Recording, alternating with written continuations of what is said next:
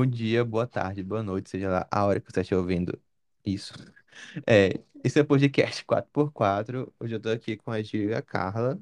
Oi, Oi, gente. gente. E hoje nós vamos falar do livro Nova Jaguaruara. E agora a palavra tá com a Gil. Então, gente, Nova Jaguaruara. No caso de novamente, mais uma semana só eu e o Léo lemos, porque a Carla tem medo de terror. Pra você que tá acompanhando, você já Gente. sabe disso.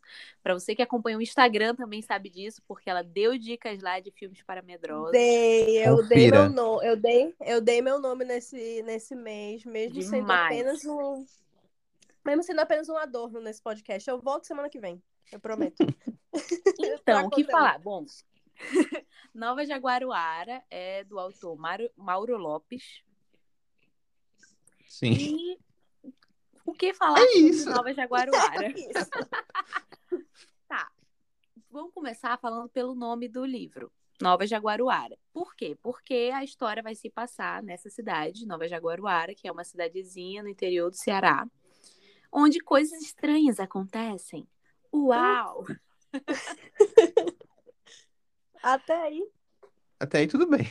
Até aí tudo bem. até aí, até aí em Manaus, até aí em Manaus. Aí peguei a Bom, tosse de vocês, meu Deus.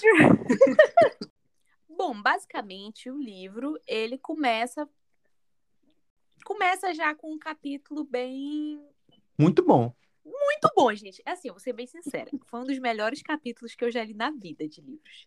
Putz. De verdade, assim, um dos melhores capítulos de livro. Eu, eu li ele e quando eu comecei a ler o livro, né? Obviamente eu li o primeiro capítulo primeiro. E só que eu li só ele. Normalmente Só a eu li- Giovana começa pelo Eu li quinto. só ele. É. Eu li só ele antes de dormir, sabe? E eu lembro que quando acabou, eu lembro, eu lembro, eu sei dizer pra vocês como termina o capítulo, de tanto que ele me pegou no primeiro capítulo. Porque quando ele termina, eu fiquei com aquela imagem na minha cabeça e eu pensei, cara, eu não vou conseguir dormir. Acho que eu Deus vou me ligar a. TV e assistir alguma coisa levinha. Deus me livre. Nossa, mas é um capítulo muito bom mesmo, É assim. muito muito bom. Ele, ele cria o clima do livro todo. É, Num depois capítulo de só. Carla, assim, eu vou ser bem sincera contigo. Depois disso, o livro é tranquilão. Mas esse primeiro capítulo, de verdade, assim, eu fiquei. Caraca, eu senti o peso, assim, do livro nesse primeiro capítulo. Esse livro vai entregar. E realmente ele entregou, né? Assim, já adiantando um pouco pra vocês que eu gostei do livro.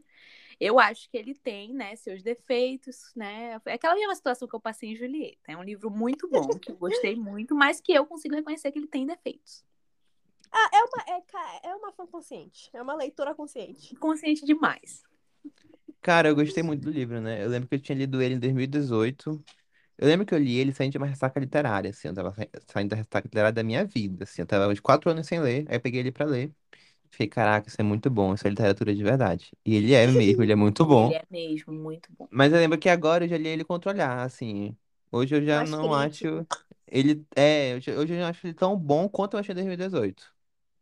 Mas ele é um livro muito bom, muito bom mesmo. Ele é um terror nacional excelente, assim, não só nacional, né? Ele é um terror muito bom, assim, recomendo de verdade. Ele De é muito verdade, eu bom. também achei muito bom. Eu já tinha visto ele sendo muito recomendado pelo BookTube. Já tinha visto muitas pessoas comentando. BookTube. Isso mesmo. Não Eu leve o BookTube muito a sério. comentando e as pessoas falam muita, muito bem dele, mas assim, eu não sinto fir... nem sempre eu sinto firmeza das coisas que o BookTube me É oferece. isso que eu ia falar. Mesmo eu acompanhando muito e gostando muito do BookTube.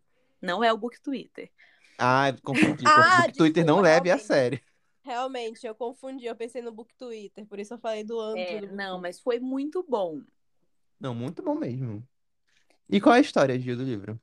Então, um livro, basicamente, o primeiro capítulo é muito aquelas. Sabe aquela cena daquele filme de terror que você tá assistindo, tipo Pânico, que a primeira cena é mais ou menos só pra ela te dar o, o gostinho do livro?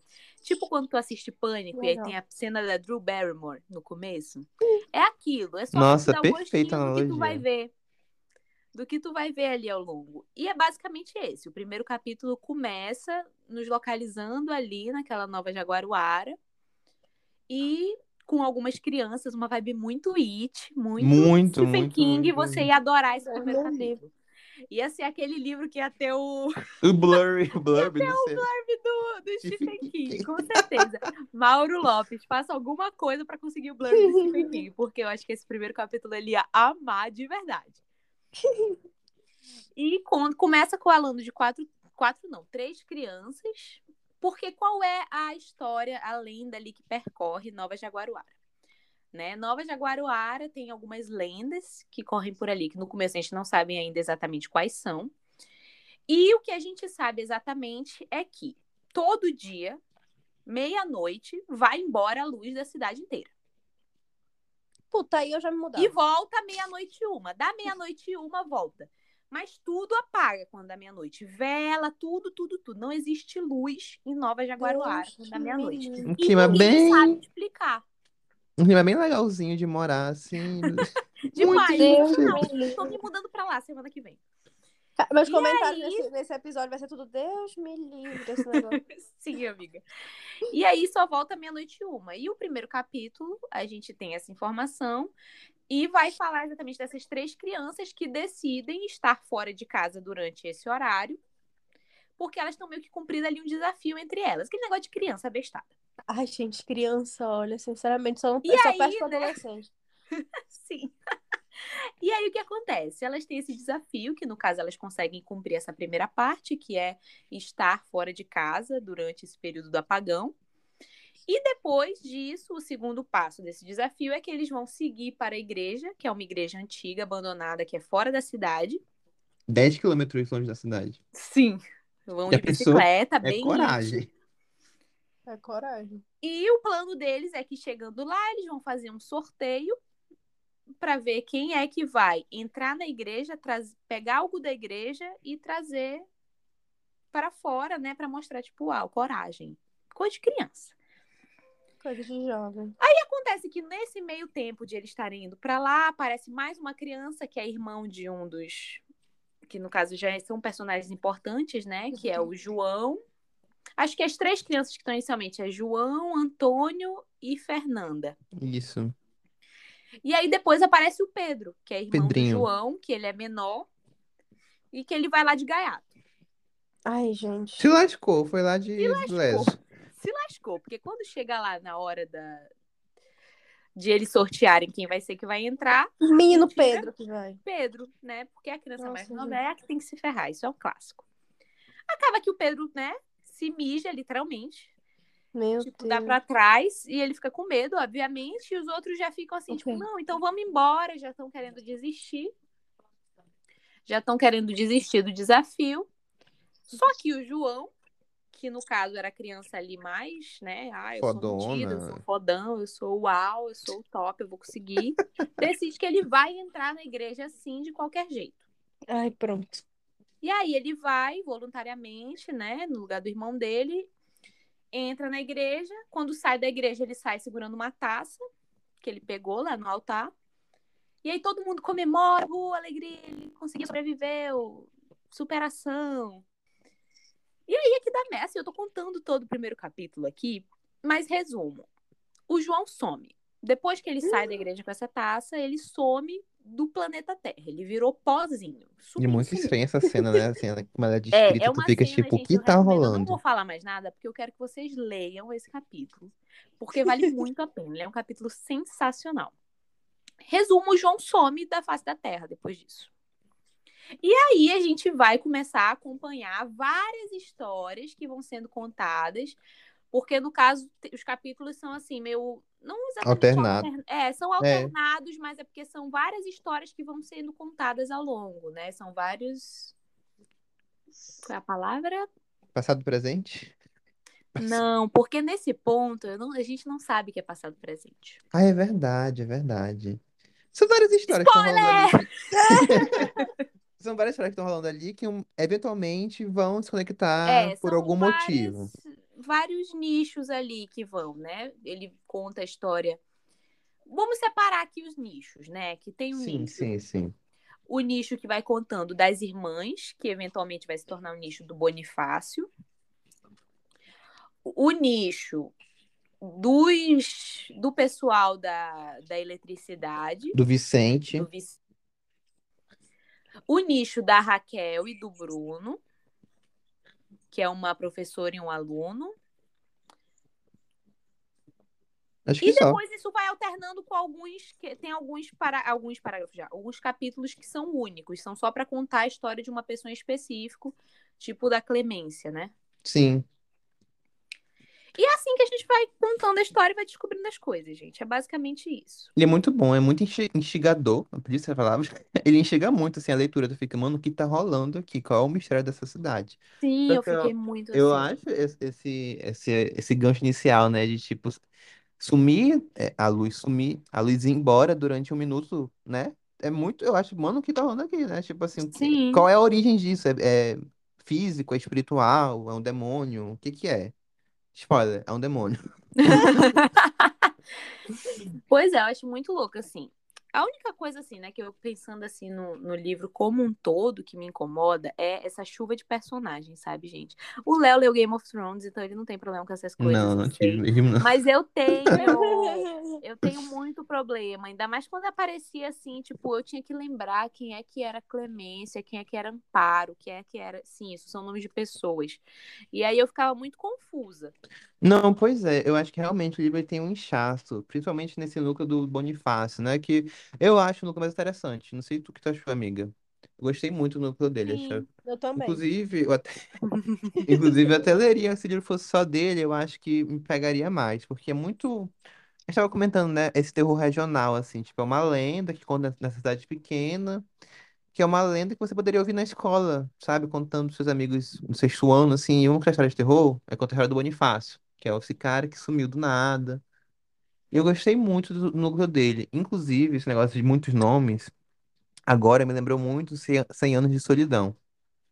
Porque 100 Anos de Solidão tem muito isso, amiga. Tipo assim, nomes parecidos na mesma família. Então, tipo, tem Uhum. Clemência, aí tem, tem a Clementina, aí o nome se repete, aí, aí o marido tem nome parecido. Eu sempre vejo o pessoal comentando esse negócio de nome, que o pessoal fica com a Helena Ferrante. Tipo, não necessariamente isso, mas tipo, dessa confusão entre os nomes.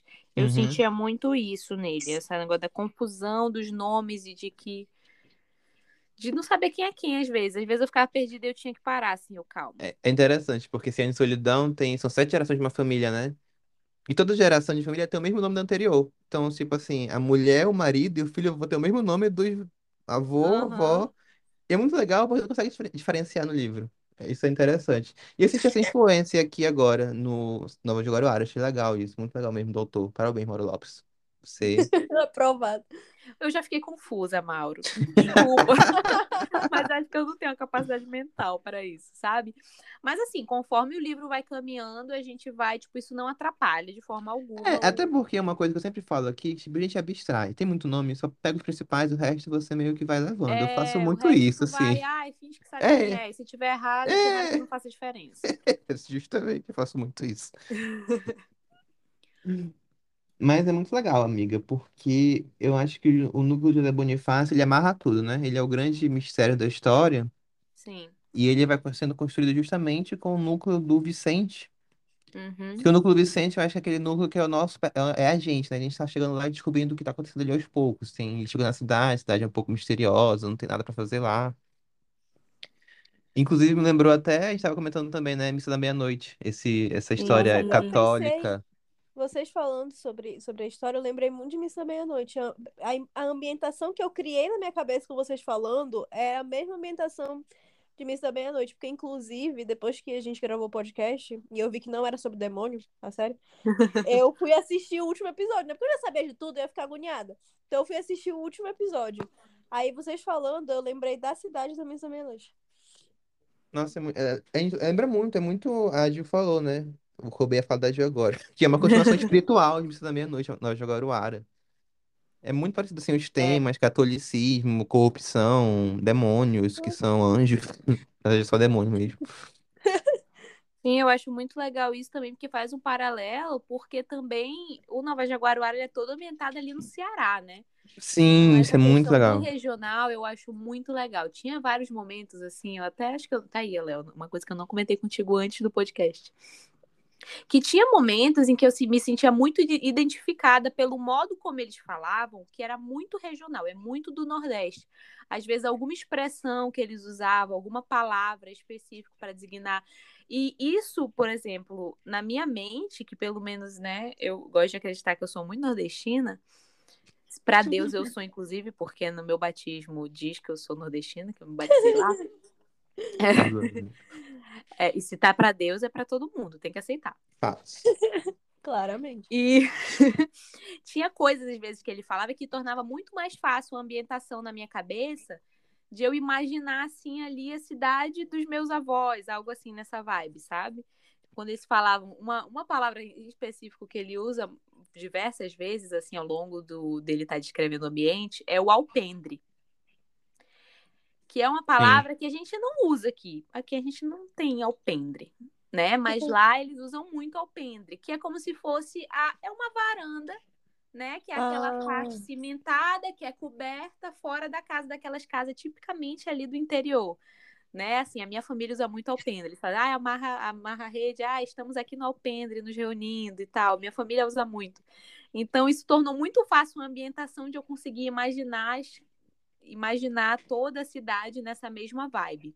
E eu sinto que isso tornava muito mais real para mim também, de certa forma. Nossa, amiga, é muito isso. Assim, eu vou falar que eu não tenho experiência, eu não tenho experiência nordestina mesmo, aqui, estou no norte. Mas eu senti muito isso, assim, mesmo de. Eu acho que esse sentimento de cidade pequena, ele é muito brasileiro, universal, não sei, acho que ele é mais brasileiro nesse livro em Sim. específico.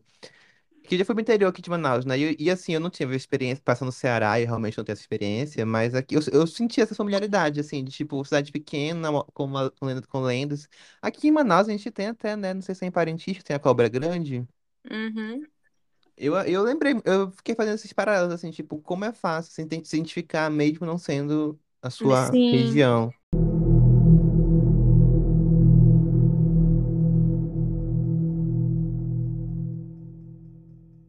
Aí agora eu vou aproveitar o momento para me contradizer um pouco.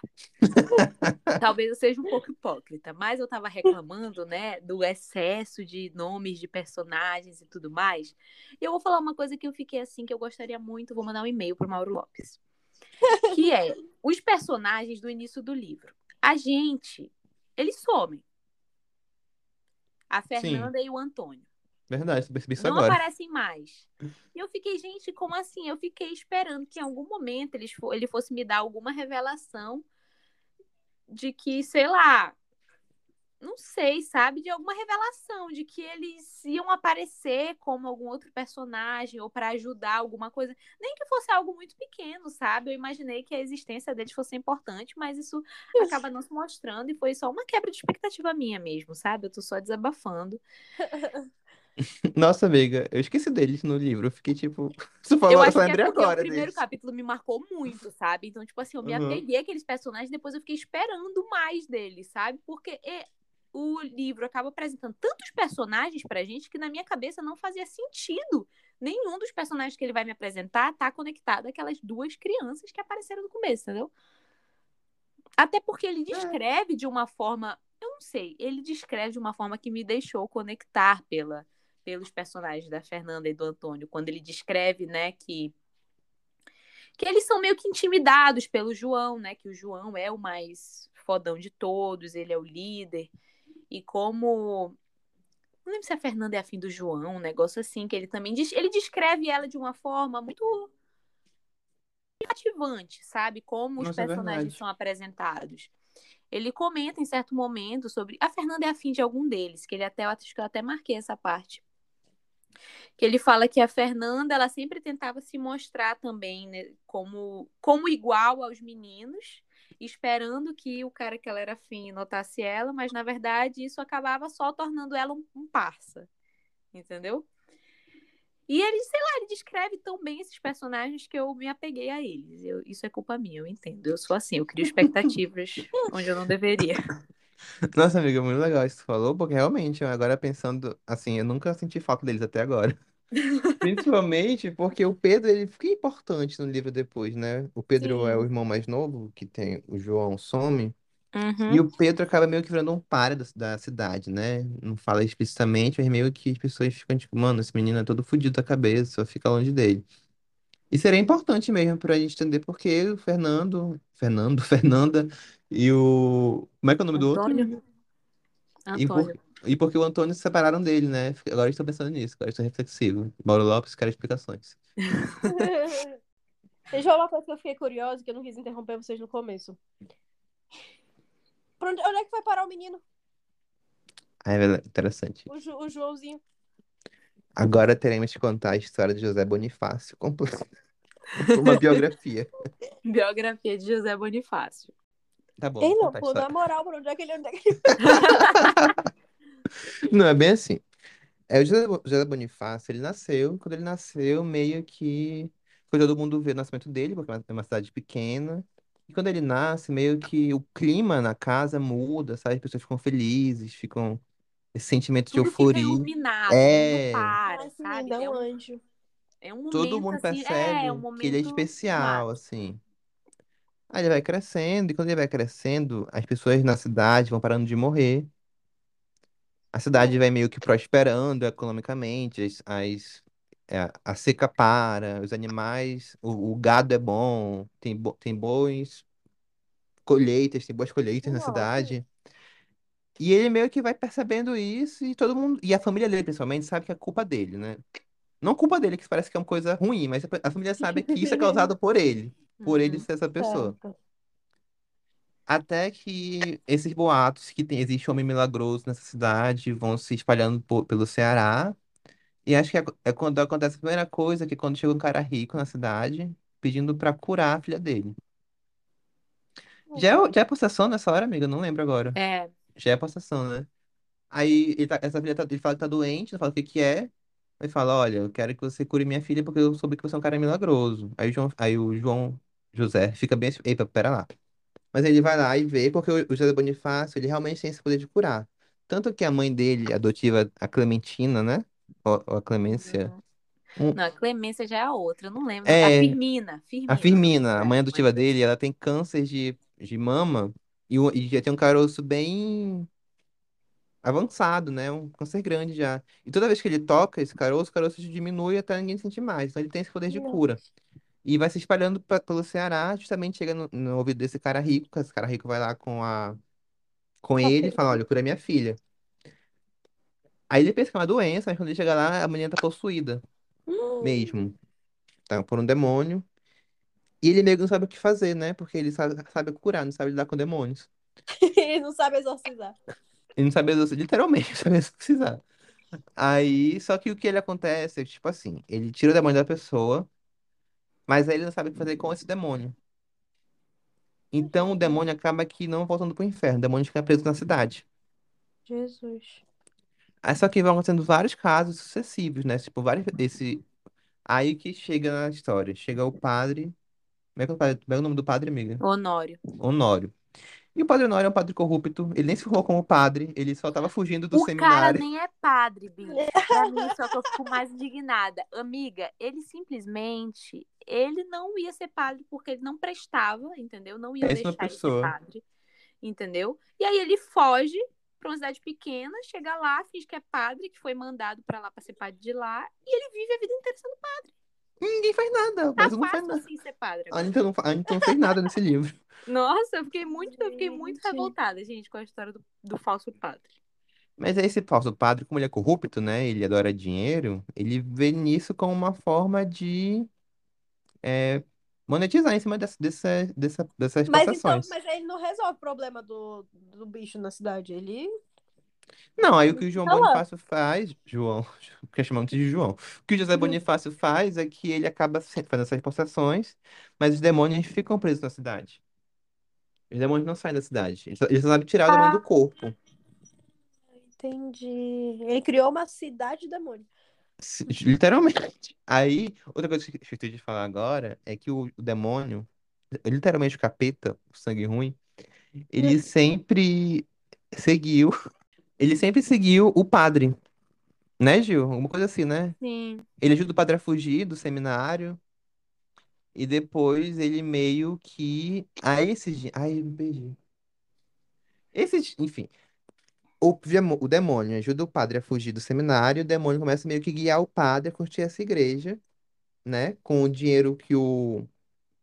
Porque quem tá lucrando com essa situação toda do, do demônio, da, da possessão, do, da- do exorcismo, é o padre. O João não quer esse dinheiro, porque o João acha que é o dinheiro. José, pelo amor de Deus, José, Leonardo. Porque o José acha que é o É dinheiro melhor falar sujo. Bonifácio. É, Bonifácio. Bonifácio é mais marcante. É, porque o Bonifácio acha que é dinheiro sujo. Então o padre chegou esse dinheiro sujo e começa a construir essa igreja, que essa, essa igreja foi pedida por um demônio, só que o padre não sabe que é o demônio. E o demônio dá uma igreja, dá uma igreja, dá uma cruz pro padre. E essa cruz aqui, é o próprio capeta na cruz, só que ninguém percebe. E a cruz é posta lá. E é quando a cidade começa a decair. Começa a ter seca de novo, começa. a- As pessoas começam a acontecer E várias ninguém coisas. liga a chegada do padre a. Ninguém liga, ninguém faz nada. Só o João percebe, só o Bonifácio percebe que tem uma coisa errada. O maior, o Bonifácio é o maior, gente. é o maior da história. Eu acho que a primeira, o primeiro evento sobrenatural realmente malvado que acontece na história é quando tá numa festa da Firmina, que é a mãe do Bonifácio, e os porcos da fazenda dele são possuídos pelo, pelo capeta. Deus E me meio livre. E essa cena eu acho ela bem, é, muito bem feita, porque realmente na Bíblia tem uma passagem de porcos que são possuídos, e Je- e Jesus que manda. Na verdade, Jesus nem ex- exorciza os, os porcos, Jesus manda os porcos pra morte mesmo. Fala, porcos, põe do penhasco. Ah, é E os porcos verdade. vão pro penhasco. JC é o maior, né? Ai, gente, é que vocês não estão vendo. Não sei quantas vezes eu fiz sinal da cruz já. Eu também já fiz milhares aqui. E aí Eu vai, faço e vai isso. rolando. Aí é quando o Bonifácio percebe que tem uma coisa muito estranha na cidade com o padre, com a igreja, com a nova igreja formada. É, o Bonifácio já vem sentindo, na É. verdade, né? O Bonifácio ele tem essa sensação de que, tipo, algo não tá certo aqui na cidade. Ele algo, sabe que os situação demônios- tá tudo errado, mas ele não. Ele sabe que os demônios estão soltos pela cidade, né? Ele, ele sente isso. É, E ele sabe que eles estão vindo alguma hora. Até que, agora eu realmente não lembro, a Gil vai ter que me iluminar, que ela terminou, mais recente que eu. Porque ele vai pra igreja, né? Confrontar o padre. É nessa hora que nessa maldição da meia-noite. Eu acho que é assim. é, Tu lembra, Gil? Tá, então eu vou- eu vou- gente, vocês vão confiar na- em mim. Agora, tá? Não, confi- não, mas não confiem muito. Fonte confia. onde confia. Que é quando o Bonifácio vai confrontar o padre. Fala, mano, que merda é essa situação aqui? Aí nisso chega o capeta na igreja. Deus amado, gente. Isso é meia-noite, eu acho. E o padre meio que fala, olha, eu fiz merda mesmo, fudeu. Aí o Bonifácio fala, fudeu mesmo, que eu não sei resolver isso aqui não. Aí os dois somem. E nisso que eles somem, da meia-noite, e nessa hora que é a primeira vez que todas as luzes se apagam Não, é, tá durante um errado. O Léo minuto. tá contando errado. Eu vou, Tá vou recontar. Não, não vou, não estou contando errado. Não, porque primeiro o padre morre, Léo. Ah, é verdade, é verdade, é verdade, é verdade. É a única coisa que eu lembro assim que eu vi foi quando eu vi que tu tava errado. Mas assim, eu lembro que o Bonifácio você não me parou, né? na deixou eu ir falando. O Bonifácio, ele vai na igreja e ele fala pro padre, olha, isso aqui tá errado, tô sentindo alguma coisa errada. O padre foi- já tinha percebido que tinha algo errado. O padre, quando ele vai fazer um batismo, ele vai batizar uma Ah, é verdade, criança é verdade. e o- a água vira sangue. Deus amado, gente. Eles precisaram disso pra perceber que tinha alguma coisa errada. O padre, sim, pra tu Porque ver o padre é péssimo, amiga. É, É, o o falso nível. padre, né, gente? Vale lembrar que ele não era padre de verdade. entendeu? Porque o padre de verdade tinha resolvido toda a situação, não tinha nunca sido. Ele é da mesma Tá. arquidiocese do padre de Missa da Meia-Noite. Ele tava ali. ali amigos os dois. Aí ele comenta, né? Tipo, não, pô, eu percebi que realmente isso tá dando merda, mas os dois realmente não sabiam o que fazer. E eu não lembro se eles chegam a alguma conclusão no final dessa conversa em relação a isso, né? Eu acho que eles não chegam. O Acho que vocês Bonifácio ficam- só fala que, tipo assim, não, tem que destruir aquilo ali, tem que acabar com tudo, acabar com a igreja, e o padre, eu acho, é contra, né? O padre não quer. que Porque vai isso parar o fluxo de dinheiro, eu acho. É. Enfim, eu sei que o Bonifácio sai, volta pra casa. Quando ele chega em casa, chega na- no, no ouvido dele a notícia de que o padre morreu. É verdade. Que ele, sei lá, caiu lá da escada. Putz, morreu e tá lá, ele no Que sangue. pena, o padre morreu. E aí eu não lembro exatamente o que, que acontece depois. Aí depois disso, aí rola esse negócio do Bonifácio. O que, que Ah, que é, é o acontece? Bonifácio que se encontra com o capeta, né? É, o Bonifácio sozinho. É verdade. Porque o que, que acontece? Aí o Bonifácio decide que ele vai fazer alguma coisa. E que ele tem que tentar fazer alguma coisa para lutar contra isso. E aí é quando ele junta o dinheiro, porque, né, como a gente disse, quem mais lucrava com as. Quem mais monetizava era a igreja mesmo, era o padre, com isso do. dos exorcismos, das curas do Bonifácio. Só que o Bonifácio também ganhava uma parte do dinheiro, ele só não usava, ele deixava todo esse dinheiro guardado. E o que acontece é que quando chega nesse momento que ele decide que ele tem que fazer alguma coisa, ele decide que ele tem que se livrar desse dinheiro, porque esse dinheiro não presta, não vale a pena, não, não faz sentido para ele. E é quando ele decide dividir em 10 botijas, né? Sim. Ele decide dividir em 10 botijas e ele guarda, tipo, ele sai cavando ao longo da, da cidade, sabe? Ele vai escondendo, né? E deixa espalhados pela cidade essas 10 botijas escondidas, entendeu? Que era para ninguém usar esse dinheiro. E aí é quando acontece isso, de que ele vai à igreja nesse horário da meia-noite, né? Chega lá no altar e realmente se encontra lá com o maldito, que eu não vou mencionar o nome dele, porque eu não sou corajosa, que nem o Léo. Por favor, não me E aí eles têm esse encontro e ele chega, ele tá no altar, ele vê o outro, ele dá um abraço, ele dá, ele dá a volta no altar e abraça. Porque o que, que acontece? O Bonifácio ele usava do toque para curar as pessoas, né? Hum. Então, quando ele, quando ele toca ali no, no bicho, tu ele sentia que podia ser que isso fosse uma das formas de resolver isso, sabe? Não é. Surpresa, não é. E aí ele some. E é nesse horário, de meia-noite. É isso aí, gente. E aí todas as luzes se apagam. É a primeira vez que isso acontece, né? Que é quando o Bonifácio some. E aí que eu acho que tá uma parte importantíssima da história, Léo. Que é quando a gente percebe que essa história é pregressa a todas as outras que estão ocorrendo. Então, o que que acontece? Lembra que a gente comentou que no primeiro capítulo eles vão nessa igreja, que é a igreja amaldiçoada, que é a 10 quilômetros de Nova Jaguaruara?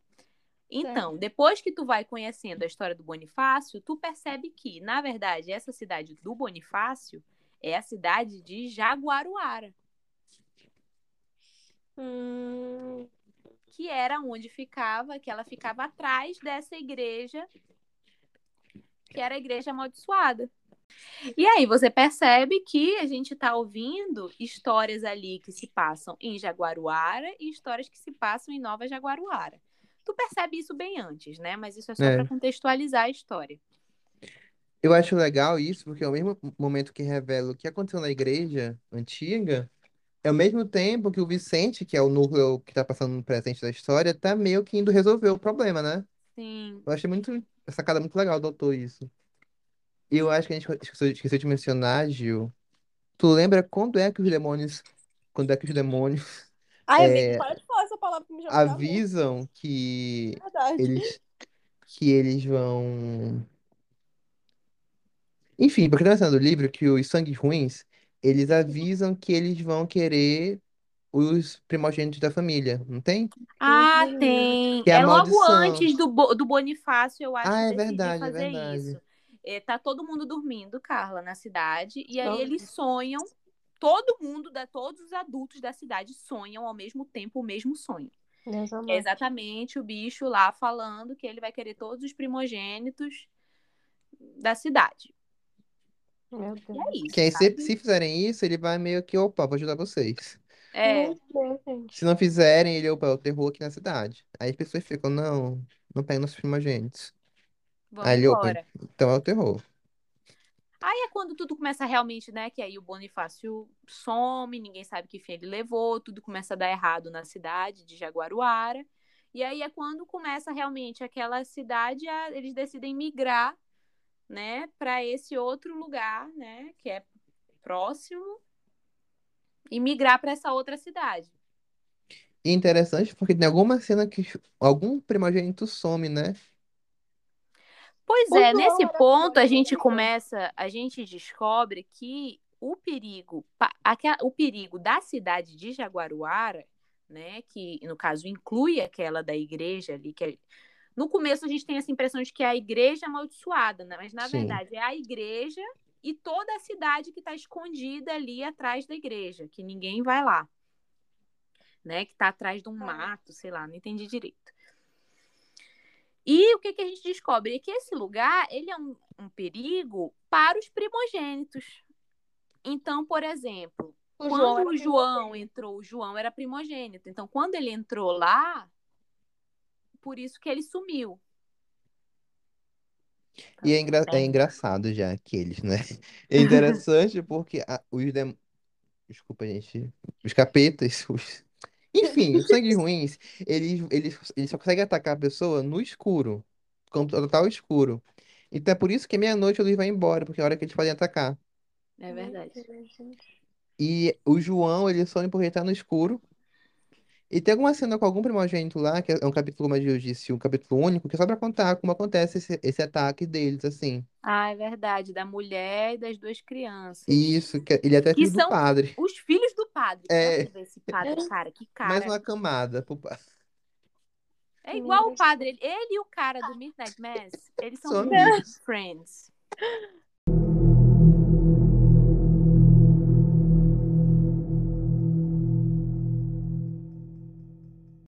E é isso, Deus. realmente, tem esse capítulo inteiro que é só para mostrar como funcionou essa, essa questão do desaparecimento dos primogênitos. Nossa, eu tô parando pra repensar agora, e realmente ele é um livro bem católico, né? Ele usa muito bem a mitologia católica pra construir o A terror. mitologia. Não, A gente aqui, eu e a Carla fazendo sinal da cruz, beijando o crucifixo. Ai, não, é. E o Léo, a mitologia católica. É. tipo, A Tem a gente tem católica. diversidade, né, galera? Mas eu vejo, tipo assim, eu vi essa questão, muita referência bíblica, aquela muito, eu identifiquei duas. Mas o negócio dos porcos e a questão dos primogênitos, eu lembrei daquela passagem Sim. bíblica em que eles marcam as casas dos primogênitos que não vão ser Sim. levados. Sim, Muito tem legal muito, isso. assim, eu acho muito legal. Eu acho que o livro ele consegue encontrar um ponto muito bacana de ele usar essas referências sem se apoiar total, porque é uma história Sim. totalmente original.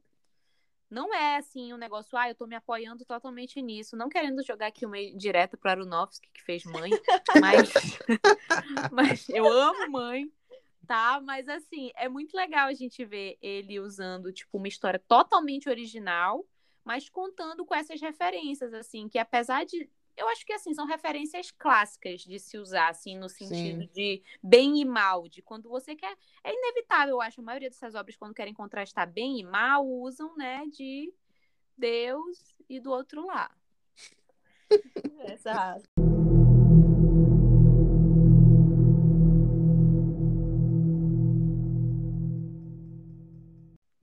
Mas eu achei interessante, tipo assim, é aquela velha história, né? Tem coisas de terror que eu, eu queria ter coragem de assistir ou de ler. Porque eu acho que as histórias são muito boas. Sabe? Tipo, essa. Essa eu acho. Essa, Midnight Mass. Que realmente eu só não assisti porque eu não sabia sobre o que que era. Eu fiquei bem, tipo, receosa se ia ser alguma coisa que eu não gosto. Acabou que eu acho que eu não ia ter problema, porque é vampiro, né? Uhum. Mas, tipo assim, são histórias que são muito bem feitas, que eu acho que vale a pena você, você acompanhar, assim. E é como tu falou, uma história original. Nunca tinha visto nada, tipo assim, nesse estilo que mexe com coisa ruim, é nesse Sim, estilo. eu achei muito sensacional, assim, de Muito verdade. E Quando bom. ele, eu e parei. ele usa de clichês que funcionam. Tipo assim, a, a cidade, cidadezinha pequena. Sim, é Eu a- totalmente original nesses pontos em que Sim. assim a gente, tu pode até começar a ler e tu achar que vai ser assim, ah, algo que eu já vi antes ou algo muito básico e tipo assim, a história é tudo menos básica, porque ela é Sim. muito ela é muito detalhada, é isso que o Léo tava falando, de que ela eh, tem capítulos inteiros que ela usa só para ela explicar um detalhe ali, mas que assim, também não é como se fosse algo dispensável. É algo que Uhum. enriquece. Quanto mais eu converso sobre esse livro, mais eu gosto dele. Sim, é, eu tive a sensação também, sabe? Que eu lembro quando a Gil, a Gil Eu lembro que a gente tava em 70%, acho que nós dois estávamos em 70%. E eu falei assim, tô gostando do livro, mas. Mais ou menos. Aí a Gil, Léo, eu tô gostando muito. Aí eu, meu Deus, eu tô lendo errado esse livro, eu tenho que, eu tenho que fazer Eu alguma coisa. muito 100% assim. Eu e o Léo, se a gente não concordar 100% em alguma coisa, é porque essa coisa não devia existir. Sim. E, e eu terminei o livro, e quanto mais eu pensava nele, mais eu gostava. Sim, eu também. E foi esse processo mesmo, tipo, começar a gostar mais dele, assim, depois comecei a processar, porque, gente, eu li muito rápido esse livro. Porque eu acho que eu li 20 não, 20 é muito pouco aqueles, né? Eu acho que eu li 50%, 50% dele em um dia. Foi, tipo Então, assim, num dia tu me mandou mensagem falando, vou começar a ler. No outro dia, de manhã, tu me mandou mensagem falando assim, tô em 50%. Aí eu, meu Deus, tô em 3%. foi. Então, foi um livro que eu demorei mais pra processar quando eu terminei mesmo, que eu tive esse tempo de respirar e, tipo, nossa, isso aqui é muito bom, isso aqui é muito bom mesmo, assim. E igual a Gil falou, agora eu tô pensando, é, é, nossa, Gil, o que a Gil falou é muito original mesmo a história, tipo assim, realmente. Ela, até eu acho que até esse clichê de cidade pequena, ele é muito bem usado, porque é um clichê mais brasileiro mesmo, né? Tipo assim, eu acho que não é esse clichê de cidade pequena americano. Como é uma mas eu cidade acho que não. pequena, como é uma cidade pequena brasileira, eu acho que ele mexe muito com, por exemplo, o, como é que é a palavra? Realismo fantástico. Acho que aqui no no Brasil mesmo, né, a gente tem, acho que a gente tem a Indomada do Agnaldo Silva, que é uma cidade, que é uma, uma novela que se passa numa cidade pequena, que tem esses elementos de terror. E agora eu associando muito mais a isso do que a uma mestre, sabe? Que é uma cidade pequena também com uma igreja, mas que lá é outro contexto. E aqui eu acho que funciona muito por essa identificação mesmo, de cidade pequena no Brasil. É, dessas coisas de cidade pequena, eu lembrei muito do. É porque a primeira cena de, de Only Murders in the Building é a. Acho que uma das primeiras frases que o, que o Brazos usa é justamente que as pessoas têm medo de cidade grande, porque tem medo de, de é, psicopata, serial killer, mas as maiores histórias que tu vê de psicopata, serial killer e tipo, coisas estranhas que acontecem são em cidade pequena, são interiores, sabe, esses negócios. E aí eu só lembrei disso que vocês falaram, era uma cidadezinha no interior do Ceará. Eu, vixe, Maria. Ah, mas eu achei sensacional. Quanto mais eu penso realmente sobre esse livro, mais eu gosto dele, né? Eu achei que eu fosse vir muito mais 50-50, conforme eu, eu terminei ele hoje, mas eu já estava em 95%, eu acho. E aí eu li os últimos 5% hoje. Exatamente porque eu queria estar com ele mais fresco na minha mente. Eu estava com muito medo de eu esquecer as coisas se eu deixasse para terminar ele muito, muito antes.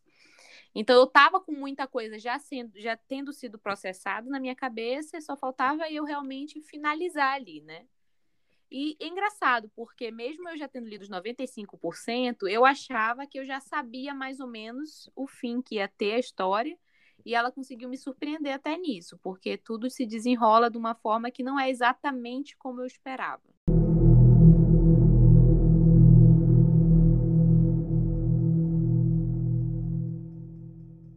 Sim, tem essa impressão mesmo. Eu acho que eu fiquei surpreso no final, que o, prota- o Vicente encontra com o coisa ruim. Eu fiquei tipo, que é isso que tá rolando aqui agora, Nossa, meu essa Deus parte aí eu achei muito, sabe, é, essa parte ela me trouxe uma sensação muito que eu tive várias vezes ao longo do, do livro, que é de que ele é um livro muito visual. Sim. Eu conseguia ver aquilo acontecendo, eu conseguia imaginar um filme, uma série assim daquilo, E até verdade. quando pausa tudo, né, é bem É, eu conseguia cinematográfico mesmo. imaginar demais, assim, tinha várias, não só essa cena, mas até como eu digo, né, que esse o primeiro capítulo tem muito essa vibe, a coisa das crianças de bicicleta na cidade. E eu sentia muito isso em certos momentos, como esse do primeiro capítulo e esse do Vicente no, no final. Que era, eu conseguia enxergar aquilo sendo feito uma adaptação daquilo, tranquilamente e de uma forma assim sensacional. Muitas das cenas eu sentia que elas eram muito assim. Faça alguma Cena, coisa, Netflix, por favor. cena da igreja também, né? Todas as cenas na igreja eu vejo muito Sim, visual, vi- são muito visuais, assim, a igreja pegando fogo, a igreja sang- sangrando sangue, aqueles, né? eu É, consegui imaginar demais. Eu acho que seria sensacional. Assim, o Globoplay, gente, será que se eu mandar um e-mail pro Globoplay ele faz alguma coisa? eles fazem alguma coisa, eles têm que fazer alguma coisa. Eles têm que Eles fazer alguma resolvem, coisa. então. Resolvem. No final, eles resolvem. Porque eu vi o Bonifácio tinha meio que dois planos, né? O primeiro plano dele era meio que resolver na mão, eu acho. Algo assim desse nível. Tipo, conversar com o capeta. E o segundo era meio que, tipo, queimar a igreja. Só que ele não, ele não consegue queimar a igreja, mas ele deixa uma dica lá, tá? Que tem que queimar a igreja pra resolver o problema. É que tem esse negócio dos sonhos, né? Que, tipo assim, quem volta ali depois em Jaguaruara tem esse negócio dos sonhos, né? Tipo assim, ah, Clemência me falou isso, o pai do Pedro, né? Tem isso de, ah, a Clemência me falou isso em sonhos, não sei o quê. E aí eles sonham com isso, dele falando algo sobre. Ah, é verdade. Tem todo, tem todo um subplot, né? Que agora ele não é tão importante assim, mas que, tipo, uma mulher engravidou do genro dela, É, Meu Deus, gente. não, do cunhado. do cunhado, do cunhado. Aí aí esse cara se mata porque ele é primogênito, ele não, ele não quer morrer pelos demônios. Aí nessa noite que ele se mata, ele volta pros sonhos dos amigos dele, né? Tipo, avisando que ele meio que fala com o Bonifácio, Bonifácio, manda, avisa pra eles que o jeito que vai resolver isso é queimando da igreja. Aí ele, beleza. Sim. Só que de uma forma poética. É, Só ele fala, poética. não, você procure é, o ponto alto da igreja com... É. Mas a missão é queimar a igreja. Mas o Bonifácio É. não quer falar isso de maneira fácil. Ele queima a Ah. igreja e resolve o problema, né? A luz para de ir embora meia-noite. Sim. É muito bom. Muito bom mesmo. Agora tô pensando, pra pensar, é um livraço. Também eu gostei muito. Recomendado.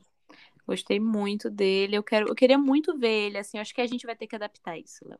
Vamos, Gil. Vai Vamos. ter que ser a gente. A gente vai ter que carregar esse fardo. Porque eu acho que a Globo não vai responder o meu e-mail. Nossa, Infelizmente. nossa, mas daria. Acho que daria Daria- uma. Daria uma Uma minissérie. minissérie, assim, é. Muito boa. Muito Muito, boa. boa. mesmo. Ia bombar a Globo. Ai, cabe, cabe a Netflix. A Netflix também tá investindo em produções brasileiras. Então, Eu preferia a Globo, aquele, né? Globo escolher. escolher... Comunista. eu preferia também. Eu imagino uma vibe meio Globo. É, Porque eu acho que a Globo, quando ela quer. ela faz tá bom. acontecer.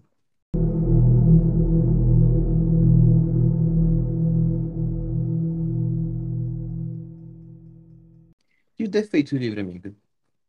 Quais você acha? Então, assim, pra mim, o que eu tive de problema, né, foi a questão dos personagens, de muito nome, muita coisa. Eu sinto que isso diminuía às vezes. Eu sinto que isso diminuía às vezes, assim, o meu ritmo de leitura. Então, quando eu estava tranquila em relação a isso, eu- o livro avançava, assim, muito bacana, muito tranquilamente, muito fluido.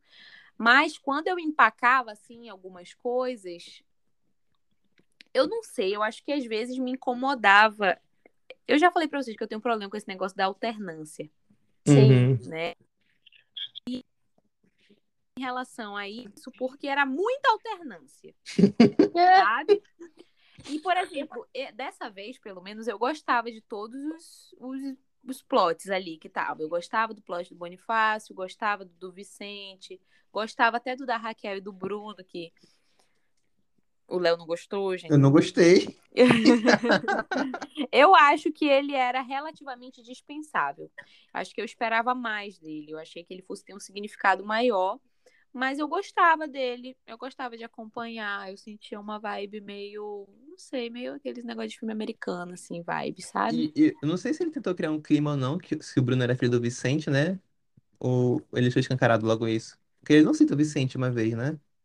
Cara, eu assim, eu senti que isso era um mistério até 50% ali, até as metades do livro. Eu acho que, eu acho que ele não deixa claro isso, mas ele dá dica. Ele, o Bruno comenta que o pai dele, o trabalho dele faz ele viajar muito, né? Eu Mas acho que, assim, eu acho que eu ele- já sabia porque eu- era minha releitura, né? É, Mas né? ele, ele deixa assim, ele dá dicas, mas ele não deixa explícito, não, que o Bruno é filho do Vicente, né? Tu vai vendo depois com a leitura, e se tu tiver percepção, tu vê nesses momentos em que ele comenta, né?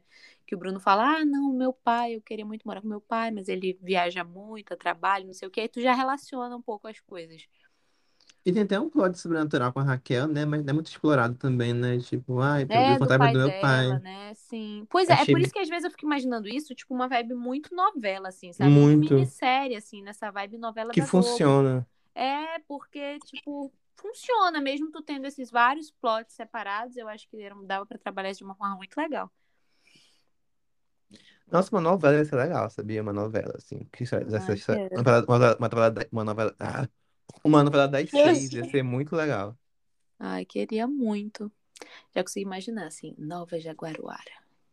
Nossa, tem muito nome. É de- nome de Muito novela nome isso. de novela, Novela. gente. Sim. Ai, Globo, faça faça alguma coisa acontecer. agora. Globo, por favor, cara. Sério. Nossa, é mu- o Vicente é muito é, mocinho de novela. Muito, muito. Nossa, é muito legal isso, né? Nossa, nossa cultura nacional é muito boa, assim, porque esse livro ele só funciona porque ele é nacional. Não, mentira. Uma parte desse livro funciona muito é porque ele é nacional, é porque ele É, tem, eu acho que ele, sente o que isso. dá o toque dele É, nacional, eu acho que é o que dá aquele, aquela virada. Eu acho que ele, sei lá, sabe, é, é a gente ali, sabe? sim.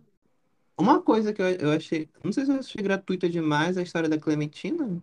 Com- Ai, sim, a da Clemência, eu também achei. Eu achei Assim, muito- eu- nessa parte eu fiquei muito incomodada. Foi, eu fiquei incomodado, porque não tinha necessidade, porque ela acaba virando uma personagem não importante, né? Depois ela acaba virando É. só. Não tem É, eu também, importância. eu fiquei, eu achei muito assim, nessa parte eu também fiquei. Eu, assim, eu no geral, eu tenho problemas com cenas, assim, né, de cenas gráficas, assim, escritas por homens e sofridas por mulheres. Eu tenho muito problema com isso, entendeu, gente? Porque Bora dar, bora dar o contexto aqui, quer que eu contextualize, amiga? Fica mais pode fácil. ser. Que na- tem uma personagem que é a Clementina, que. Clemência. Clemência. Mentira. Enfim, os erros. É, que ela, ela, gente, ela não é muito importante no livro, na verdade, mas o autor conte- contextualiza a história de vida dela, que na verdade ela é filha de um casamento, que na verdade é esse homem, que é casado com essa mulher, e ele estupra essa mulher diariamente, Meu Deus, gente. até que ele tem um filho, e esse filho vê o pai estuprando a mãe dele, estuprando a mãe dele todo dia, e esse filho cria desejos pela mãe, Meu Deus. até que a mãe tem a irmã, E um dia. E essa história, a Clementina um dia mata. Aí um dia a- o pai estupra tanto a mãe que ele que ela tem hemorragia interna. Meu Deus, gente. Aí nesse dia a Clementina vai lá e mata o pai e o irmão e foge. E esse é o plot dela. E eu achei muito gratuito, porque não tem importância aquilo nenhuma, não tem motivo nenhum de aquilo estar no livro. Eu Pois é, isso. eu também achei assim nesse sentido, porque eu, assim, a importância da Clemência é que ela é a primeira cura mesmo ali Ah, é do, do Bonifácio, né? Que ele era uma criança, né? E aí ele encontra essa mulher lá que tá jogada ali no meio da. Sei lá, ali do. Da mata, né? da mata ali do. Enfim. e aí ela tá ali jogada, toda detonada, toda sem ter. Ser toda desnutrida e tudo mais. E aí ela pede um gole d'água, eu acho, dele, ele dá. E aí ele cura ela ali, né? Porque o Bonifácio tem esse poder. E ele é a primeira grande cura que a gente vê, né? Até então, é muito a família dele especula sobre esse poder de cura dele, né? Acho que até bicho ele chega a curar pássaro e tudo mais, Uhum. né? Não tem uma grande representação da cura dele, né? E a gente tem nesse momento da Clemência, que ele cura a Clemência, a cidade toda vai lá ver a Clemência e tal, né? Porque a cidade pequena é assim. E a Clemência acaba até casando com o primo dele, né? Com o Sebastião. Sim. é importante, assim, no sentido de que ela é um personagem secundário ali, que ela é da família do Bonifácio. Mas Ela teve só, uma cena né? importante no livro todo, assim, basicamente. Mas, pois é, eu fiquei muito incomodado com essa cena, porque, assim, né, eu até tentei pensar se ele tava querendo, assim, homenagear, não sei se é essa palavra, mas, tipo, fazer referência a algum gênero de terror violento. Mas nem isso eu, eu consegui achar aquilo justificável. Eu achei, mas são cenas muito gráficas mesmo, como Pois é, falou. muito gráficas mesmo. Nessa hora eu fiquei incomodada, né? Porque eu tenho esse problema. Pra mim, homem não pode escrever cena de estupro. Não pode. Ah, mas eu Aquela, tenho- né? eu Aquela tenho bem essa mesma- radical. eu tenho essa mesma opinião radical. Eu, eu acho que. Não sei, é que eu acho que falta sensibilidade, como se fosse É, eu censura, acho que é, assim, fazer eu acho que tipo, no dia que um homem conseguir escrever uma cena muito boa, assim, nesse sentido, eu vou dizer assim, parabéns pelo mínimo. Mas, assim, realmente eu acho que é difícil, sabe? Porque é, não que homens não possam ser estuprados, né? Mas eu acho que quando você coloca uma mulher, é mais E delicado, não, é, é, é É. melhor, maior, entendeu? E eu acho que realmente é uma cena difícil de se escrever. Eu acho que, nesse caso da Clemência, é uma cena que não faria precisava. sentido. Ele poderia ter só mencionado por alto, né? Sim. Mas E Eu aqui, também não sei se isso faria sentido com o livro, né? Porque o livro ele é muito bem detalhado e muito explicado a história das pessoas e tudo mais para chegar onde eles vão chegar.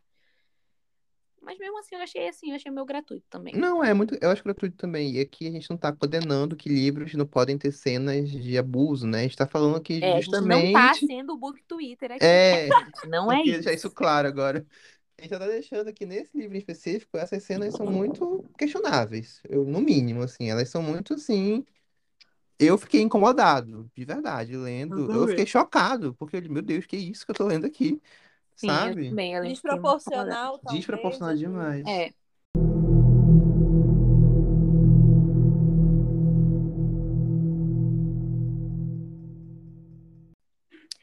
Tá, enfim, sobre a questão temporal, né, da série, que da série do livro. Eu tava pensando, tava toda pensando. uma série. Pensando em Succession. Já, já dá uma Não, eu já tô, eu tô profetizando, gente, vai ser uma série. Mas toda essa questão temporal do livro, que eu achei muito interessante, porque ele vai te contando alternadamente as histórias e eu, pelo menos, não parei muito para me questionar so- mais a fundo sobre elas. E olha que eu sou uma pessoa que geralmente eu vejo muito à frente do meu tempo. Geralmente é sempre. Geralmente eu vejo muito à frente do meu tempo. E realmente o livro era tão fluido que eu não parei para pensar assim, tipo, ah, quando é que é isso? Quando é que é isso? Onde? Quando? Eu realmente não parei para me atentar nisso. E só realmente lá para frente que eu fui realmente quando eu acho que eu percebi no momento em que o foi a... tá aí, gente, vocês vão ver. Eu percebi no momento em que o autor planejou para que eu percebesse. O que não acontece sempre. Mauro Lopes merece um, uma- um parabéns por esse evento. Porque foi muito assim, foi muito, foi algo que abriu assim a, minha caixinha ali. Eu tava percebendo as histórias, mas realmente quando chega nesse ponto de eu perceber que tem essa diferença entre Jaguaruara e Nova Jaguaruara, que uma história se passa no passado em Jaguaruara e a outra no presente em Nova Jaguaruara, isso mudou assim todo meu minha visão. E eu achei sensacional, eu gostei muito. Eu achei que eu acho que funciona muito bem.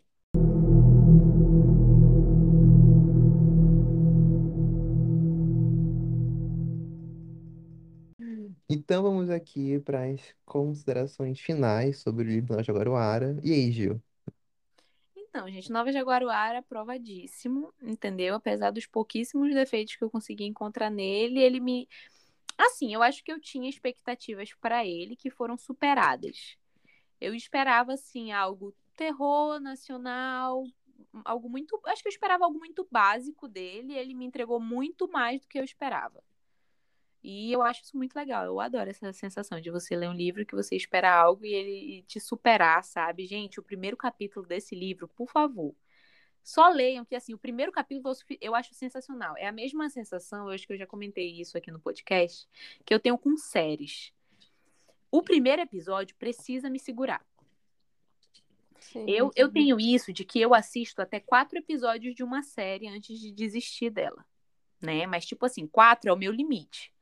Pra mim, pra eu dizer se um negócio assim é bom ou não é bom, geralmente é no primeiro. Então, numa série é o primeiro capítulo. No livro também é o primeiro capítulo, entendeu? Ainda bem que sucesso vai ficar bom no segundo episódio pra Gil. E aí, eu. No primeiro capítulo desse livro, ele já me pegou. Eu li ele, eu fiquei. É um dos capítulos mais sensacionais que eu já li, assim, de livros da história da minha vida. Com certeza é um capítulo que eu vou me lembrar pro resto da minha vida. Nossa, Esse primeiro gente, capítulo foi desse nesse nível. De verdade, é sensacional. Sensacional esse primeiro capítulo. Ele realmente te segura, e por mais que a história. Sei lá, ele, ele funciona muito bem junto com toda a história, mas por mais que ao longo da história eu tenha tido altos e baixos, né? O primeiro capítulo vai ser sempre impecável pra mim desse livro. Então eu acho que ele superou assim as expectativas que eu tinha pra ele, porque eu achava que ele ia ser apenas mais um livro. E aí ele me trouxe esse primeiro capítulo que me surpreendeu muito.